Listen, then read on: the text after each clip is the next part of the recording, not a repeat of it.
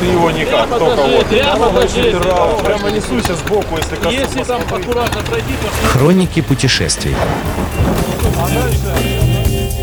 Добрый день всем слушателям Моторадио. В эфире мотопрогулка выходного дня и я, Наталья Луковникова.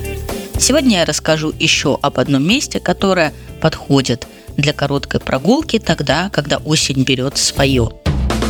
Севернее поселка Молодежное, на территории бывшей финской деревни Вамельсул и недалеко от впадения в Финский залив реки Черная, в 2000-е годы был создан историко-культурный памятник Марьина гора, который в свою очередь входит а, в заказник Гладышевский – Создан он был на месте разрушенной усадьбы Мариоки, названной по имени ее хозяйки, писательницы Марии Крестовской, дочери петербургского писателя Всеволода Крестовского, автора прославленного романа «Петербургские трущобы».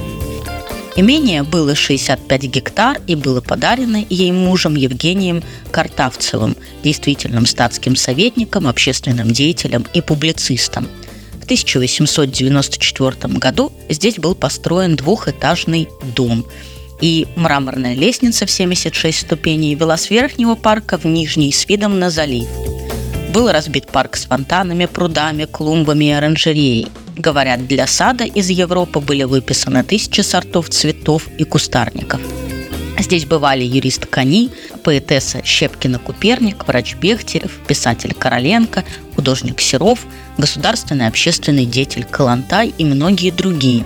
В 1910 году Мария умерла от чехотки, и на ее могиле супруг поставил памятник могилы любви скульптора Всеволода Лишева – а в 1916 году архитектор Иван Фомин построил высокую белую церковь в псковском стиле 12-13 веков с золотым куполом, декоративной оградой, имитированной под монастырскую, звонницей в пять колоколов.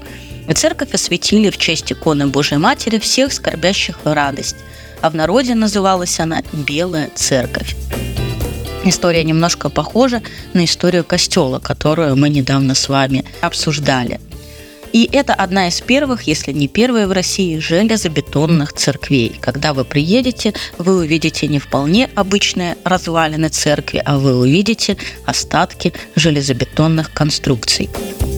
Впоследствии вокруг образовалось небольшое кладбище. И с 1924 по 1956 год тут находилась могила писателя Леонида Андреева, а затем она была перенесена на литераторские мазки Волковского кладбища.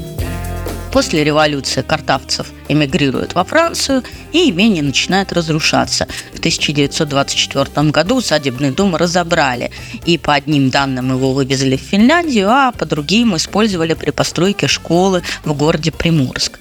Церковь, как обычно, была закрыта в 1939 году и сильно повреждена во время войны, потому что в этом месте находилась линия обороны, проходили ожесточенные бои. Кстати, если вы будете гулять по территории около развалин церкви, то вы увидите некоторое количество укрытий и дотов послевоенное время при очистке территории в полуразрушенную церковь складировали найденные многочисленные мины и снаряды. И поскольку в эти годы здесь образовалось множество пионерских лагерей, то церковь с хранящимися в ней припасами стала представлять реальную угрозу жизни окружающих. И поэтому в 1956 году было принято решение ее взорвать. На месте мраморной лестницы в советское время были построены два горнолыжных трамплина, и, наверное, вы можете даже увидеть их, но, правда, они находятся за ограждением с надписью «Охраняется». Даже валун, на котором находилась скульптура Крестовской, был разбит на несколько частей и восстановлен только в 1999 году энтузиастами по архивным фотографиям из многих уцелевших частей. Вообще невозможно сейчас представить масштаб этой церкви. Ходя по лесу, ты словно ощупываешь, где же на самом деле были ее границы, где заканчивается монастырская ограда и где начинаются доты. Ну и вы можете совместить приятное с полезным. Можно, например, заехать в Форт Ина, который тоже находится недалеко от поселка Молодежная, пособирать грибы, пока они еще есть. Так что я желаю вам хорошей мотопрогулки. С вами была я, Наталья Луковникова. И до новых встреч на Моторадио. Всем пока. Хроники путешествий.